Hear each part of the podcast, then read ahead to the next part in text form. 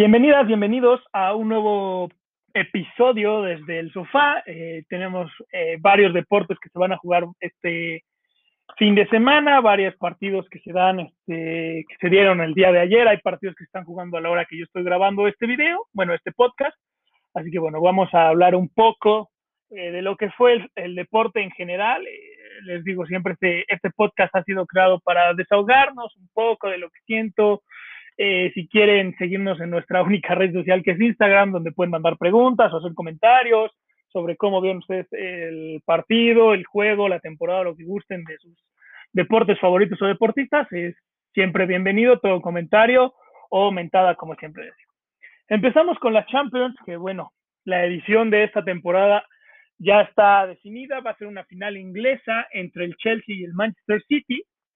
que bueno, eh, hablando de los dos juegos, primero quiero hablar del partido del Manchester City contra Paris Saint Germain. Eh, lo primero que tengo que decir de este partido es que el primer tiempo, eh, no sé si también en todas sus televisoras o en todas las emisiones que ustedes lo vieron, pero bueno, la mía, el problema es que el primer tiempo había nevado un poco, bueno, más que nada había caído granizo en la ciudad de Manchester y el balón era blanco y era muy difícil tanto para mí como para los narradores en los cuales yo estaba escuchando el programa, bueno, el partido, ver el juego, creo que es un problema que tiene, que creo que es difícil, ¿no? Porque creo que hasta en nuestras ligas eh, llaneras o de compas o de amigos siempre tienen como un balón extra por si está muy oscuro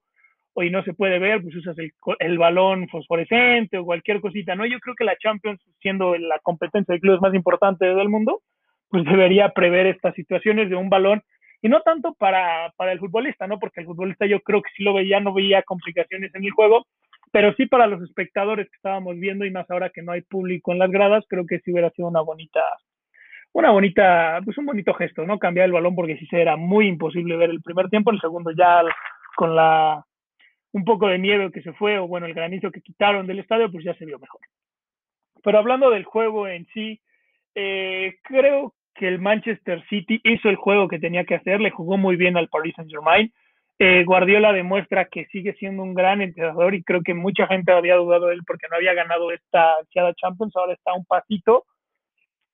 Pero fue un partido donde el Paris Saint Germain se vio completamente lleno de individualidades, un partido donde el equipo, pues hay que decirlo así, se vio mejor en grupo como equipo el Manchester United, el Manchester City, perdón, Mientras que el Paris Saint Germain, pues la verdad es que nada más estaba esperando que Neymar o Di María hicieran algo, porque no estaban haciendo más cosas, el equipo falló mucho. El primer gol, eh, bueno, a pesar de que Keylor Navas tuvo un error en el partido pasado, creo que aquí estuvo bien Keylor en lo que se le exigió y en lo que pudo hacer. Eh, los goles, pues bueno, ¿qué puedes hacer contra goles que van contra ti? Un uno contra uno muy difícil y también con jugadores que tienen una gran calidad y también eh, que fallaron mucho. El Manchester City estaba dejando un poco vivo. Recuerdo una de Foden que, le dejó solo y que pateó a donde estaba Keylor Navas. Y creo que ahí pudieron haber sentenciado el partido desde antes, pero bueno, el partido del Manchester City se juega como ellos querían. Guardiola, en, Guardiola entra otra vez a la final de la Champions League. Así que eh, un equipo que jugó muy bien, eh, como había mencionado. lamentablemente, pues el Paris Saint Germain nada que agregarle, no jugó Mbappé por una lesión, Neymar fue un jugador intrascendente, eh, se vio muy, muy perdido mentalmente, no intentó ni siquiera, creo que fue un jugador que fue completamente rebasado, eh, Di María pierde la cabeza y se hace expulsar en un partido que no entendí eh, por qué, creo que todavía tenían una oportunidad, pero bueno, ese, esas incongruencias de el jugador argentino pues terminaron matándolo, Ahora, creo que el Manchester City marcha como el favorito para la Champions, sí es verdad, creo que ahorita todos estaremos hablando un poco de eso, pero hay que entender también que a veces las finales pesan, ¿no? Lo vimos la, temporada pasada con el París, que le pesó mucho tener la inexperiencia de nunca haber jugado una final de la Champions, y el, y el Bayern Múnich, bueno, un equipo campeón de Europa que había ganado un sextete, pues sabía, ¿no? Pero ahora el Manchester City eh, entra con un equipo completamente nuevo, novato, son jugadores que no han ganado una Champions, pero sí tiene un entrenador que ya la ganó, que la ganó con uno de los mejores jugadores del mundo, con uno de los mejores equipos para muchos, ese Barcelona. Así que vamos a ver cómo maneja la presión Guardiola, porque todos los jugadores que han llegado a este Manchester City solo han llegado incluyendo Guardiola, por una y sola razón, que es la Champions League. Así que vamos a ver cómo se complementan estos jugadores, pero para mí el Manchester City marca, marcha como favorito. Ahora hablando del otro partido que se jugó el día del miércoles, día 5 de mayo, el Chelsea-Real Madrid, que creo que fue un partido todavía más completo para el club londinense. El equipo español estaba completamente fundido, sus jugadores no estaban al 100%, mientras que los jugadores del Chelsea parecen balas, eran jugadores muy físicamente estaban arriba del Real Madrid y eso nadie lo puede negar y creo que eso también termina matando un poco al club eh, madrileño que físicamente sus jugadores no estaban para jugar una de instancias finales pero eso se sabía desde que veían que el, eh, que Zidane no hacía rotaciones, que Zidane dejó ir a varios jugadores que él pidió a inicio de temporada, que se fue Jovic, que se fue Odegaard, que se fueron varios laterales y que Zidane solo confiaba en unos 14, 15 jugadores, pues sabíamos que al final de la temporada eso le iba a costar mucho, los jugadores no iban a estar al 100%, y bueno, se vio con un, contra un Kanté que, bueno, creo que es uno de los mejores eh, medios, medios centros que hay en el fútbol actual, y lo sigue mostrando físicamente, es, es imparable, y el Chelsea, yo creo, a mi parecer, lo que yo entiendo es que el Chelsea hizo, hizo, hizo los fichajes que hizo este verano para ganar la Champions. Así, o sea, llegó Havertz, llegó eh, Werner, Timo Werner y el marroquí eh, que venía del Ajax, ¿no? O sea, era un equipo completamente reforzado que al inicio de la temporada que estaba con un Lampard que no era la gran estrella, no era, eh, no era el gran entrenador que tal vez necesitaba el Chelsea para un equipo tan importante. Hakim Ziyech, perdón, era el otro refuerzo de esta temporada del Chelsea. Pero ahí estaba, ¿no? El la verdad es que el Lampard con el Chelsea no estuvo manejando bien, eh, clasifica la, en la primera fase porque, bueno, el Sevilla le regala ese último partido, porque el Sevilla quería ganarle al Real Madrid en Liga y regala ese partido en la Champions contra el Chelsea, donde queda primero. Elimina a un Cholo que ya venía de bajada en la Liga, también creo que eso le afecta y, bueno, el Chelsea le jugó muy bien. Y este Real Madrid, el Chelsea fue completamente superior los 90 minutos de ida y vuelta, los 180 por así decirlo. El gol del Real Madrid solo fue un destello de calidad que tiene Benzema, que para mí Benzema es uno de los jugadores más infravalorados, pero que tiene una calidad enorme. Y el Chelsea termina dominando, termina ganando bien. El Real Madrid tiene que agradecer a Courtois y a las fallas de los delanteros del Chelsea que no se fue con un 5-0, 6-0, porque la verdad es que el partido pudo acabar con un marcador estrepitoso para el equipo madrileño, pero para su suerte solo fue un 2-0, que bueno, el segundo gol cayó cuando ya los madridistas estaban acabados eh, también el que sale muy señalado de esto termina eh, siendo Zidane, un entrenador que, bueno, le ha dado mucho al Real Madrid, pero creo que también ha sido muy eh, cuestionado en sus formas, que solo confía en varios jugadores, en pocos jugadores, que no rota, que si no eres de su agrado parece que no vas a jugar nunca menos de que haya lesiones. Y termina muy cuestionado con el, con el planteamiento que le hace ayer. Yo no entiendo por qué mete a Vinicius de carrilero derecho más que Vinicius, a partir de que es extremo izquierdo y apenas estaba entendiendo un poco cómo funcionaba, estaba agarrando ritmo en este Real Madrid, porque bueno, la exigencia del Real Madrid es, inmensa,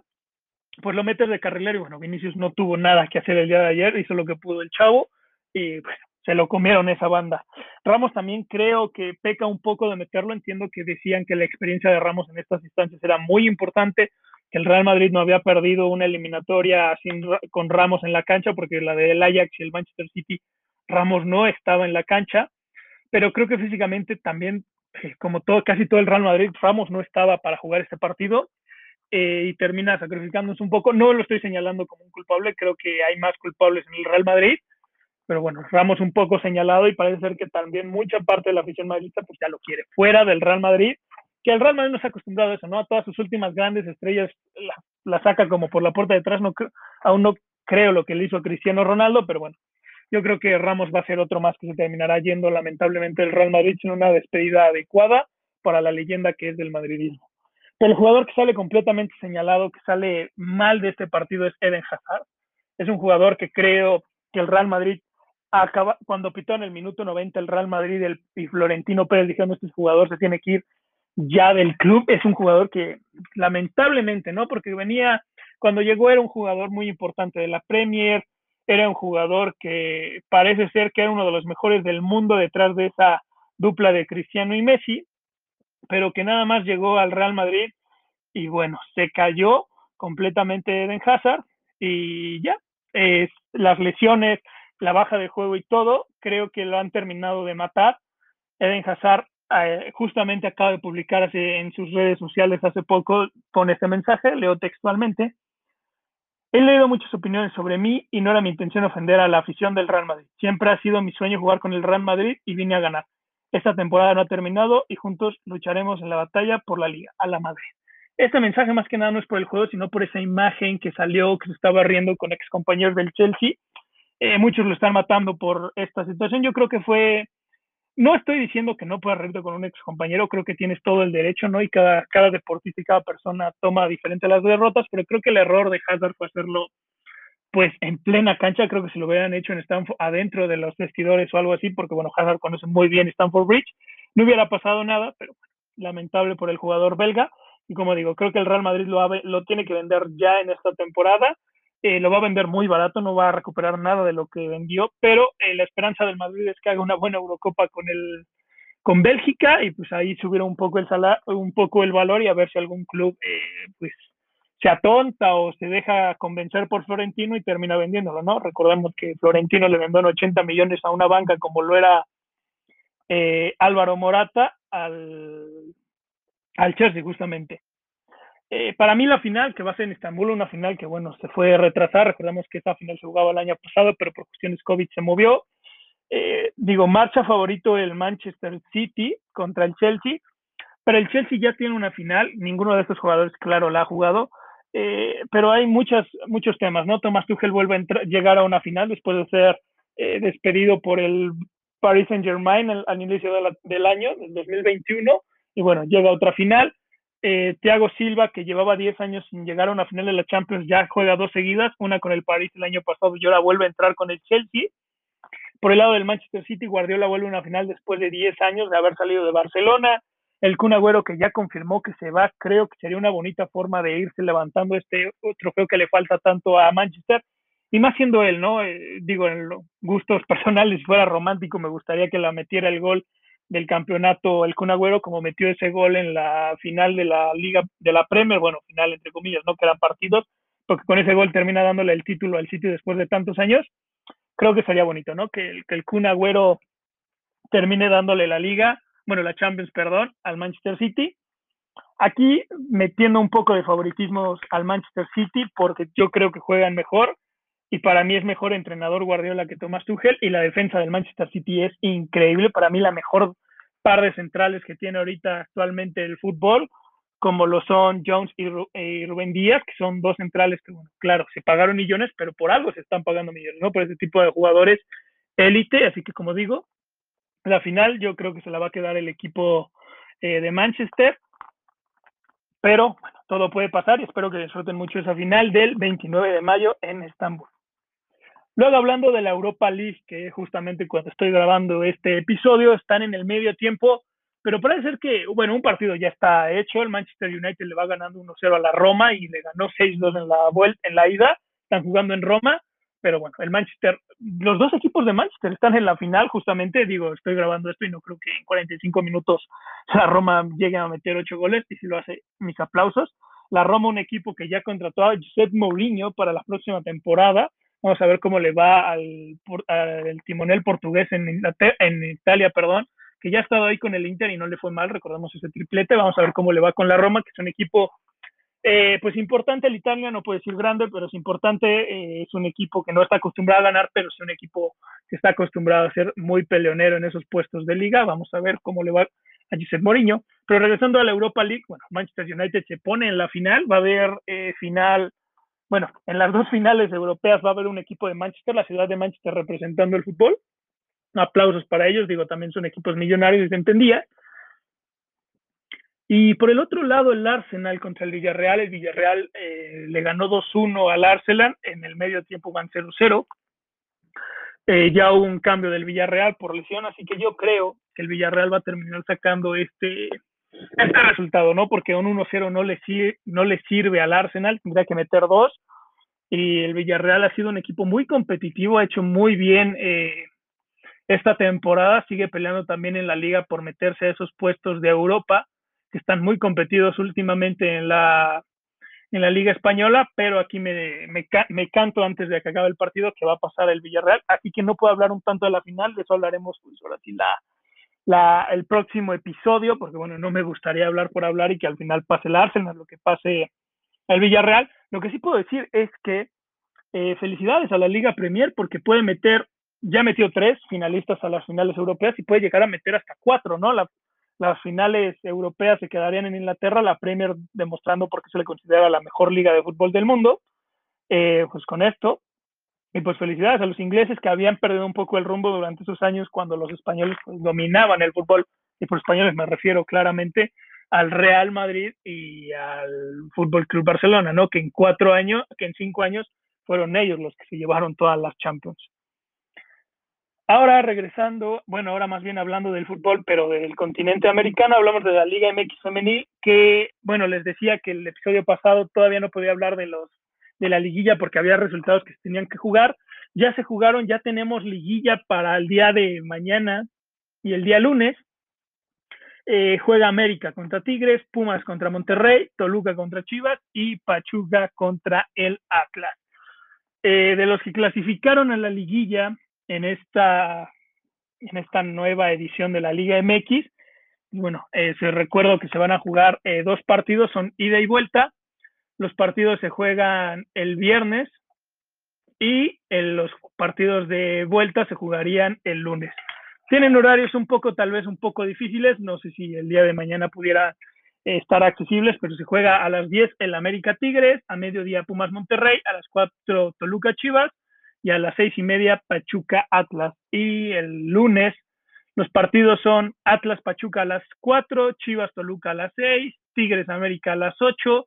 y Monterrey Pumas a las nueve y media. Son los partidos, eh, espero puedan verlos porque son partidos muy entretenidos, como lo dije la el episodio pasado, fútbol femenil es muy entretenido, no se dejen creer que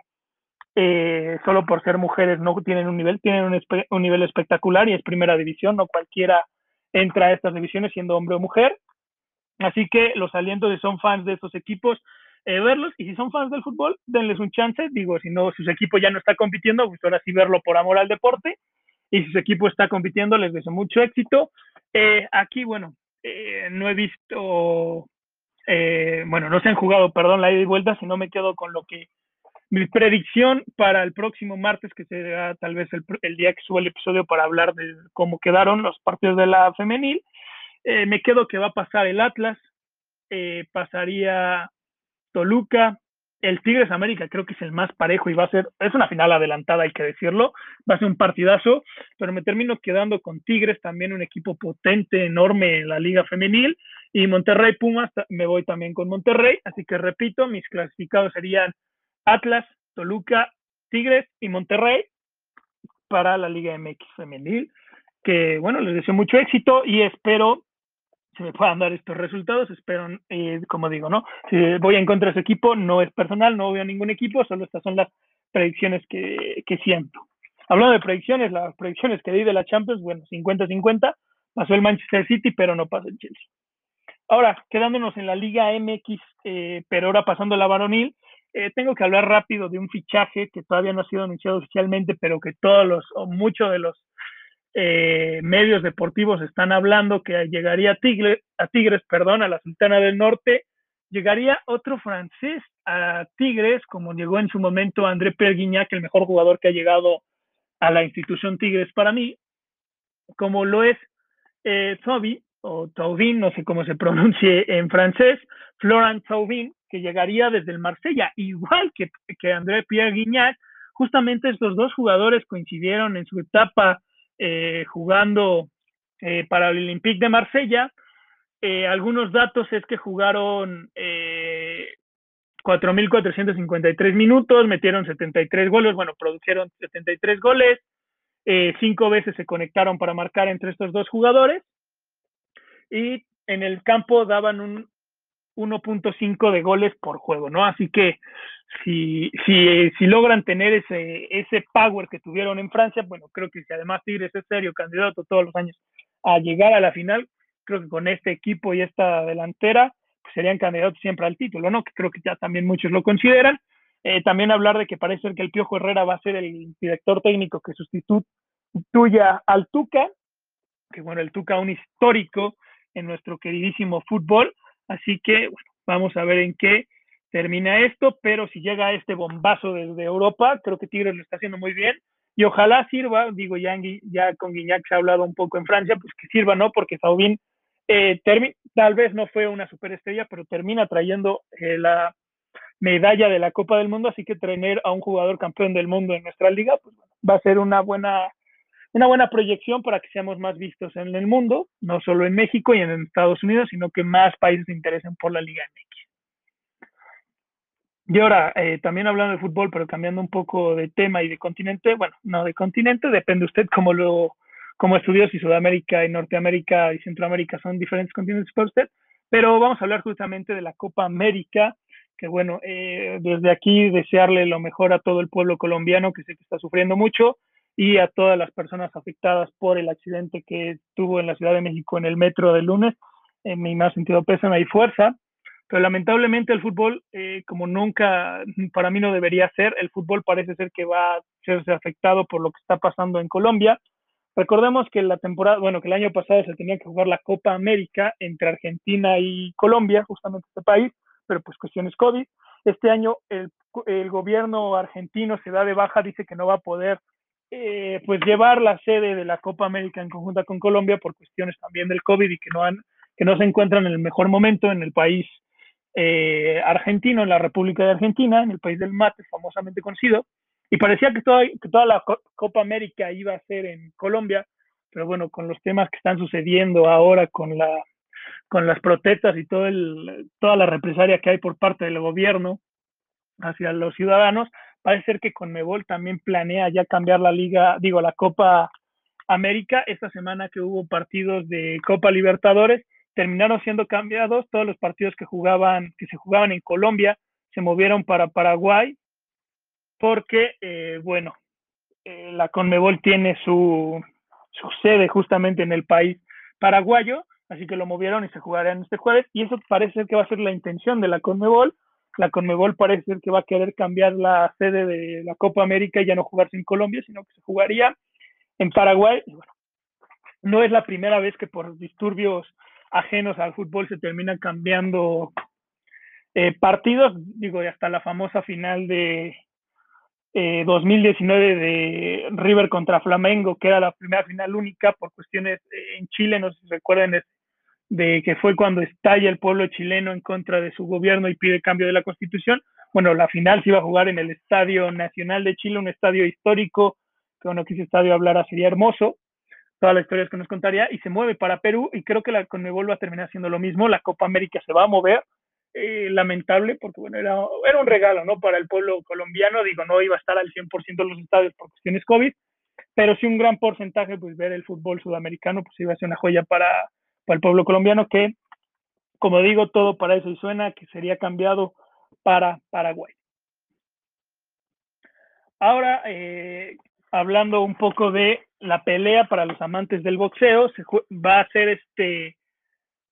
sábado la pelea del Canelo, una pelea que ya se está, pues siento que se está ensuciando, ¿no? Es una pelea que parece ser que no tenía mucho, que, que la última pelea del,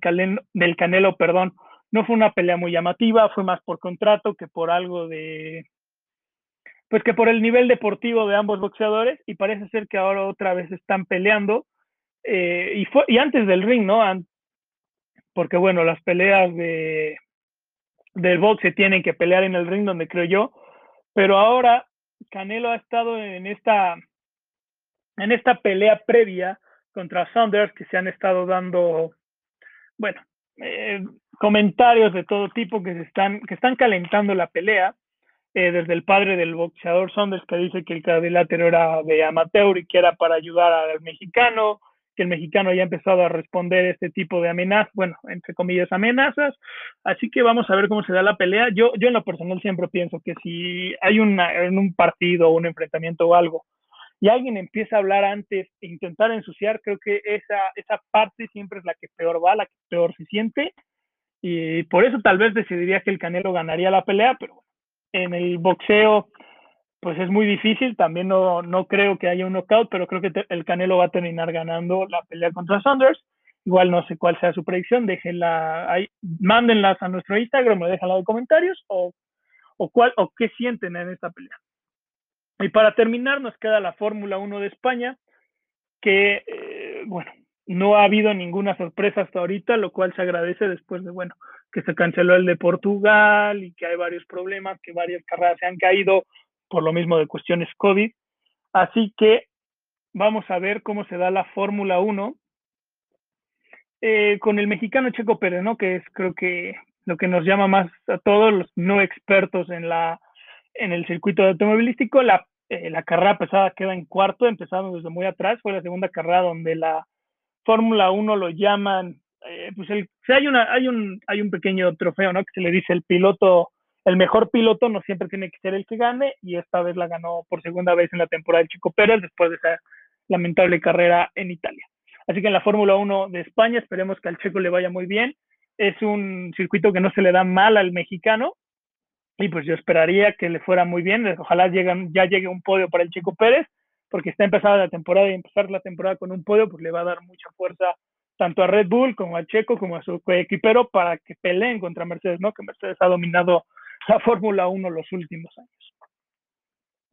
Y bueno, con eso terminaríamos otro episodio más desde el sofá.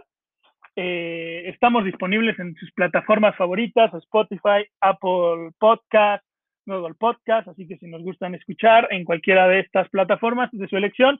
siempre bienvenidos, como digo siempre, bueno, siempre dos episodios, eh, los comentarios, sugerencias, eh, detalles, mentadas, todo siempre a, nuestra, a nuestro Instagram, que solo tenemos esa red social, siento que es la mejor para tener una convivencia un poco más cercana con nuestros radio escuchas o, bueno, sí, ¿no? Radio escuchas, es podcast escucheros, las personas que nos sigan. Como les digo, nuestra página de Instagram es desde punto el sofá eh, sin acento en la A para los hispanohablantes. Creo que solo nos escuchamos entre nosotros.